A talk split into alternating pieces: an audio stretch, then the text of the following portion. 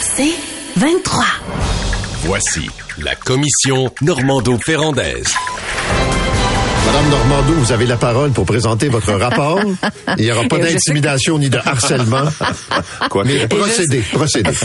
Et je sais qu'on est en retard, je vais faire Oui. ça le plus rapidement possible. Alors, France Bellil, bien sûr, euh, sa démission surprise euh, qui a pris tout le monde par surprise, euh, c'est le moins qu'on puisse dire. C'est l'occasion pour nous de réfléchir euh, à certains enjeux liés à la politique municipale. Puis, mais je dois dire, j'ouvre une parenthèse, pour moi, je considère que son départ, sa démission, ça représente une lourde perte pour le milieu municipal. C'est une femme qui était très aimée hein, hier. Moi, j'ai confirmé ça en ondes et je peux vous dire que spontanément, les auditeurs euh, de Gatineau réagissaient là, favorablement euh, à l'endroit de France Bellil. Moi, il y a deux grands enjeux qui me préoccupent l'entourant euh, l'avenir du milieu municipal. Premièrement, c'est les limites de la politique partisane euh, à l'échelle municipale. La politique partisane qui s'exprime dans les hôtels de ville euh, entre les élus municipaux. Je pense qu'on devrait se questionner sur les limites de l'exercice de de la partisanerie dans nos, dans nos hôtels de ville. Et l'autre enjeu, c'est nos rapports comme citoyens à nos élus municipaux. Est-ce qu'on est trop exigeant à l'endroit de nos élus, trop critique, trop intransigeant? Euh, le maire de Bromont ce matin déclare euh, on est devenu des punching bags. Euh, enfin, il y a une occasion là, je pense collectivement euh, de, de, jaser, de discuter euh, de cette de, de- du problème, de ce qui ne va pas. Il y a quand même 10 des élus qui ont démissionné à l'échelle municipale depuis la dernière élection. Je sais pas ce que tu en penses, Luc, toi qui étais maire comme moi. euh, il y a certainement une opportunité pour qu'on puisse creuser davantage sur le mal qui semble affecter euh, le, Ouais, puis il y a, il y a le- plusieurs le dimensions. hein. Il y a plusieurs dimensions. Une des dimensions, ce sont c'est les médias. Hein. Des médias qui parfois euh, font des résumés puis se- s'en prennent à un maire comme euh, je me rappelle de Maxime Pernaud-Jobin qui était pris à partie par une station de radio qui ne le lâchait jamais, jamais, jamais et qui disait 50% du temps des mensonges. Et donc ça, c'est encore pire que des citoyens qui viennent ça. Euh, parce que ça, c'est un influenceur pour toute la population. Alors, l'idée que selon laquelle un maire peut tout régler, oubliez ça.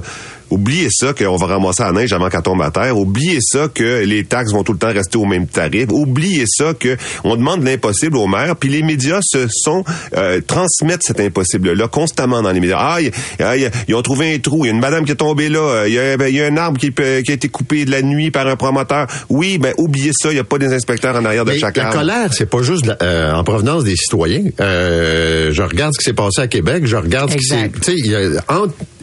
entre, Ah, élus, là... Ben ça, c'est l'autre affaire. Ben c'est bon point ça, parce que les élus qui prennent appui sur des polémiques comme celle-là, puis qui savent très bien, tu sais que la craque dans la, sur, dans- sur laquelle le, le- le- la cycliste est tombée, puis qu'elle s'est cassée une jambe, là, qu'il n'y a pas une administration qui aurait pu la prévoir, mais il frappe sur le clou. Puis là, comment ça se fait? Négligence, on le sait bien. hein?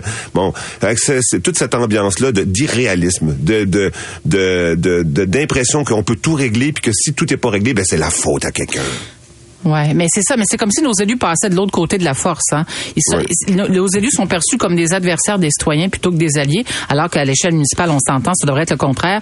Sur la politique partisane et les comportements disgracieux entre élus, moi personnellement, je trouve euh, épouvantable qu'il y ait autant de politique partisane dans nos hôtels de ville. Hier, les auditeurs reprochaient beaucoup à Action Gatineau d'avoir euh, poussé la mairesse euh, à, à démissionner. Euh, les, les auditeurs étaient très durs à l'endroit des conseillers conseillères d'Action Gatineau. Euh, ils euh, tous ces conseillers conseillères là, ont, pro- euh, profil bas là, après la démission de la mairesse, mais on devrait les élus là, qui, qui sont dans nos hôtels de ville, qui sont qui forment les oppositions euh, des conseils municipaux là, devraient euh, je devrais avoir un exercice de Ben. mener un exercice de conscience là-dessus. Ouais, Moi je trouve, Nathalie- écoute les hôtels de ville, Luc, c'est pas l'Assemblée nationale, c'est pas le Salon Bleu, c'est pas la Chambre des communes. Là. Arrêtez de vous lancer des tomates là, comme ça, là, ça n'a pas de bon sens. Là. Rappelle-toi quand, le- après les fusions, là, Caroline Oui. Saint-Hilaire à, à Longueuil, comme qu'elle a eu fort à, fort à faire avec les, euh, les euh, autres villes fusionnées qui voulaient rien savoir d'adopter son budget. Puis ça prenait des Ah oui, mois oui, et des mois et des mois. Euh, je sais pas, quand tu es une mairesse ou un maire minoritaire, là, puis que tu dois affronter au, chaque Ben, décision est soumise au vote des autres. Fait la nuit, c'est les tractations. Euh, vote pour mon budget, puis je vais te donner ton aréna ou ton, la rénovation de ton aréna dans ton quartier ou de ton parc dans ton quartier, ça n'en finit plus. Luc, c'est exactement le cas de France Bellil. Et, et- écoute, elle a capitulé, elle n'en pouvait plus là, parce que c'est pas juste la partisanerie. Souvent, ça se traduit par de la mauvaise foi. Enfin bref, un, un enjeu qui va certainement continuer de faire réagir. Pomme, banane, orange, l'utilité du bloc québécois puis les petits Québécois. Eh non, mais on s'ennuie pas à l'Assemblée nationale. Le Premier ministre, M. Legault, wow, il y a eu une dure semaine sur le plan des communications. Je pense que notre Premier ministre est tendu, mesdames et messieurs. Je pense qu'il aurait besoin d'un massage, d'un petit massage. Non, mais moi, je, genre, en fait, l'image qu'il a utilisée, je sais pas si vous avez vu, pour faire la différence entre un immeuble et Norvolt, il a utilisé l'image de la pomme, de l'orange, puis de la banane, puis là, il se promenait, euh, il s'en allait vers le salon bleu avec son, pa- son panier de fruits, euh, entre les mains. Ça, témoigne, selon moi, de l'incapacité ou la frustration qu'a le premier ministre de, il communique, mais son message n'arrive pas à passer. Et lorsque je l'ai vu à l'Assemblée nationale dire, questionner l'utilité du Bloc québécois, il, est, vraiment sorti de ses gonds. Je me disais, ben, c'est c'est comme un cri du cœur. Un cri du cœur du premier ministre face à son impuissance à Ottawa, face à la sourde oreille que, que déploie Ottawa sur les enjeux liés aux demandeurs d'asile, entre autres. Alors, je pense que le premier ministre a besoin euh, d'une fin de semaine de repos, les amis, euh, parce que j'ai vraiment senti énormément Mais de, Nathalie, ça fait de tension. ça fait combien de d'élections qui tentent de faire voter les Québécois pour le Parti conservateur? Ça fait combien de fois qu'ils les poussent dans les bois Tu sais, un Parti conservateur dont les Québécois ne voulaient rien savoir. Puis là, avec Poiliev, là, les aiguilles commencent à bouger parce que bon, euh, Trudeau est vraiment dans l'eau chaude avec l'immigration. Mais euh, tu sais, les Québécois ne voulaient pas Poiliev. Là, massivement, ils ne voulaient pas. Et là, Legault, ben oui, mais faudrait voter pour Poiliev. Elle va me chercher un autre set de fruits. Est-ce qu'ils Ouais, vont finir par comprendre? Non, non. Non, mais là, Luc, il est beaucoup plus subtil parce qu'il dit pas aux Québécois, là, clairement, puis Ouais, de, voter pour. Mais il est plus subtil. Il a même osé utiliser le slogan de Pierre Poilievre. Il s'est lui-même identifié là, dans- de- comme. euh, fais- a- je me souviens plus, c'est probablement dans le dossier des demandeurs d'asile. Il a utilisé l'expression le gros bon sens. François-Philippe Champagne l'a utilisé ce matin. Ah oui? Ah, ben, oui, dans tu l'entrevue. vois. Je lui ai rappelé, j'ai dit pas à vous, ça. Eh ben, si on a encore quelques, ben, quelques secondes, euh, une histoire qui est vraiment venue me chercher, l'histoire de Yannick Perron à Saint-Jérôme. C'est TVA Nouvelle qui a publié euh, cette histoire. Aider son prochain à recevoir euh, euh, des tomates, oui, c'est le moins qu'on puisse dire. Ça fait deux ans qu'il crée un kiosque euh, sur son terrain, à l'extérieur, pour aider les, les personnes sans abri. À Saint-Jérôme, il y a 108 personnes qui sont sans toit, sans logis.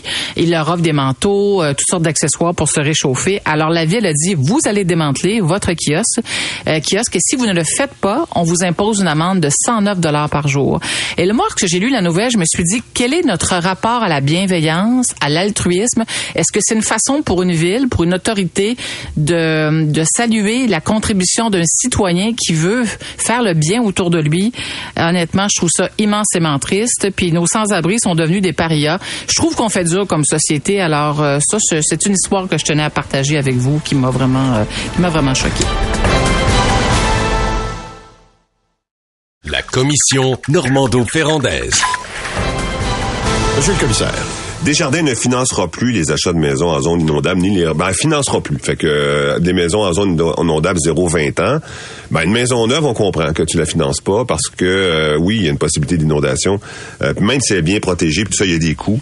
Alors, on comprend. Les maisons anciennes, par exemple, sais, tout le Québec a été construit sur le bord, sur les rives d'une rivière, quelque part à Saint-Jean-sur-Richelieu, ou bien à, la, à la Malbaie, à Baie-Saint-Paul, euh, à Saint-Georges-de-Beauce. Et là-dedans, il y a des petits trésors de patrimoine. Puis de, donc, ils, ils valent plus rien. Donc, tu seras pas capable de... À partir du moment où c'est pas finançable, ben, c'est pas vendable. Donc, ceux qui ont investi pour euh, les protéger contre la montée des eaux, ils sont, ils sont pognés avec. Et, et, et pour le patrimoine, il y a 400 châteaux. 400, on pense, on en connaît 10 euh, châteaux sur le bord de la Loire, là, il y en a 400. Puis chacun mérite d'être protégé. À Montréal, à Montréal, au Québec, il y a 40 000 maisons dont aucune mérite d'être protégée. C'est, ça notre patrimoine. Ce sont des maisons en bois qui ont été construites par des ancêtres, avec des frises, avec des balcons, avec euh, avec des petits clochetons, etc. Mais c'est en bois. Et puis euh, de- et ça c'est pas individuellement, ils ont pas une valeur. À partir du moment où ils ont commencé à se dégrader par les événements, la personne s'en est pas occupée, etc. Ça n'a pas une valeur patrimoniale. Tu viens, tu ferais venir quelqu'un et tu dis ah oui celle-là faut la protéger. C'est l'ensemble, l'ensemble du corps du village qui doit être protégé. C'est le cumul des, des de ces maisons-là, de ces fermes-là, de ces églises-là qui doit être protégé. Si tu laisses tout aller, parce que ça, ça n'a pas de valeur, puis ça, ça n'a pas de valeur, puis ça, ça n'a pas de valeur, ben on va le perdre, le patrimoine. Mais Luc, est-ce qu'il y a d'autres assureurs que Desjardins qui sont prêts euh, à assurer les, pro- c'est les propriétés dont tu parles? Ça, c'est parce que là, c'est le financement. Euh, qui, Ouais. qui sera plus assuré. Il y avait quasiment juste Desjardins qui acceptaient de financer. Et dans les assurances, imagine-toi donc que euh, avec le retrait de euh, de Desjardins, de, de ces- puis d'Intact, de, des maisons de moins de hey, construites avant moins avant- construites avant 1980 qui n'ont pas fait l'objet de rénovation, ces maisons-là sont plus assurables par Desjardins. Là, il y en a beaucoup là, et, et par. Intact. Et donc là, faut être sur le marché des assurances. Puis c'est 6 000 dollars par année là pour une maison. Mais c'est un peu normal, Luc. Écoute, t'es dans une zone de 0-20 ans. Ça veut dire que la récurrence des inondations, la, la- la probabilité que tu- ta maison soit inondée est plus importante que si c'était dans une zone, je sais pas, moi, de 0-100 ans ou de 0-50 ans, là. Ouais, c'est clair. Et, C'est ouais, clair. Et donc, il y a des choses à faire au niveau de l'État, tu sais, euh, par exemple avec des digues ou à euh, relever les maisons, les transporter, etc. Il y a du travail à faire, mais juste de dire, ben, on, on va, on arrête de financer, puis euh, vous êtes responsable de leur construction, de leur, leur restauration, ben, ça veut dire que ça va disparaître. C'est ça que ça veut dire. Bon, euh, 1310 dollars par mois pour une voiture, c'est ce que ça coûte dorénavant dans la région de Montréal. Si tu ajoutes, si tu mets le cumul des assurances, euh, du paiement mensuel, des réparations euh, moyennes, réparations moyennes, on pense pas que ton, on dit pas que ton moteur a sauté, là, euh, des, des contraventions, du stationnement privé, du stationnement personnel, 1310 de- dollars par mois. Bon, euh, ça, ça veut dire que à cause de cette augmentation incroyable, le, coût des voitures a doublé depuis euh, à peu près 2017, là, doublé depuis 2017, les voitures neuves. Puis en plus, le, paiement a aussi augmenté à cause de l'augmentation des taux d'intérêt. Ça fait quoi? Ça fait que ça devient possible dans les villes où il y a du transport en commun, pas dans toutes les villes, mais dans les villes où il y a du transport en commun, si tu fais un cocktail entre le transport en commun, mettons Montréal, la carte opus, euh, Communauto quand on a besoin, Uber quand on a besoin, ça devient possible de, de te transporter à la moitié du coût de l'achat d'une voiture neuve. Euh, même si tu te déplaces, même si tu fais pas de concession, là, il pleut, tu prends, tu dis, ah non, moi je vais prendre le taxi ce matin, moi je veux euh, louer une voiture pour aller en ski, ça va te coûter moins cher qu'une voiture neuve. Comment ça y est? Mais c'est fou à quel point ça, Ouais. ça, ça, ça coûte cher, hein? C'est incroyable. Euh, c'est pas une très belle pub en passant pour Montréal, hein? Non. Euh, tu sais, hein, on s'entend, là. Ouais. c'est sûr que tu sais, la, la personne qui a une voiture usagée, qui est fiable, qui a, qui a pas, Ouais. ça existe, hein? ça existe. Ben oui, ben oui, c'est ça. Une voiture neuve que tu vas chez le concessionnaire, tu prends une voiture neuve, c'est ça que ça va te coûter. La guerre en Ukraine, ça fait deux ans demain, euh, l'invasion, et donc euh, là est tout un tout un, un- un- un- tout un dilemme. Tu sais, moi je ferai un parallèle avec les deux grandes guerres. La première grande guerre. Tu sais, il y a deux façons que une guerre puisse se terminer. Par la victoire d'un- d'une des deux parties, totale, ou par une négociation. Première guerre mondiale, ce fut une négociation. La République de Weimar s'embarre du pouvoir puis décide on arrête la guerre à tout prix, négocie puis ils perdent une partie du territoire allemand.